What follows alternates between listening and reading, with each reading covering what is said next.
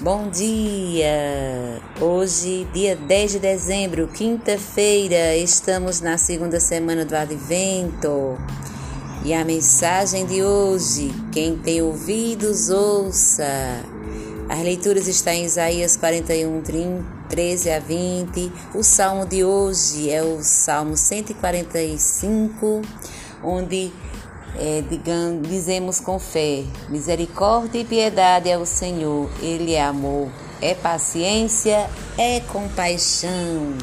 A graça a ser pedida hoje veio com a proposta. A graça a ser pedida continua sendo: Senhor, dá-me a graça de reconhecer as montanhas e os vales que me impedem de enxergar o que queres e desejas realizar em mim mas também temos uma proposta, ouçamos. Delicadeza da parte do Senhor, isso meditando o Evangelho.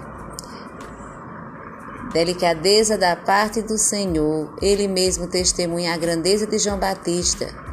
João Batista é um oportunista, não é um oportunista, mas um verdadeiro profeta. No entanto, sabendo ele que não é a luz, mas aquele que testemunha a luz, embora sendo grande, se faz pequeno, o menor no reino dos céus. Sua humildade se opõe à violência dos poderes e dos grandes deste mundo. Então vejamos a proposta de hoje. A proposta de hoje é rezar a atitude de Jesus. Aprender com ele que quando falamos bem dos outros, somos sinais de redenção para eles, que ao mesmo tempo são sinais de conversão para nós. Vamos fazer este exercício, falar bem das pessoas, falar bem, como Jesus falou bem de João Batista, vamos também é, falar bem das pessoas, ver as qualidades boas, ver que cada um é um, um dom de Deus, é único. Cada um tem os dons de Deus em sua vida, os dons que é bênção de Deus.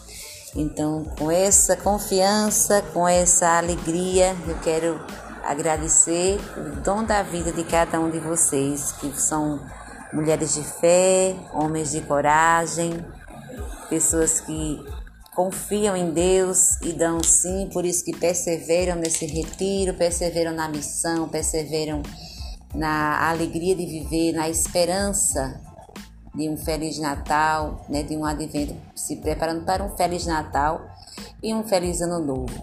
E eu quero também hoje é, lembrar a alegria da boa notícia de ontem, né, que São José vai ser o destaque do ano novo, o Papa dedicou o ano 2021 a São José.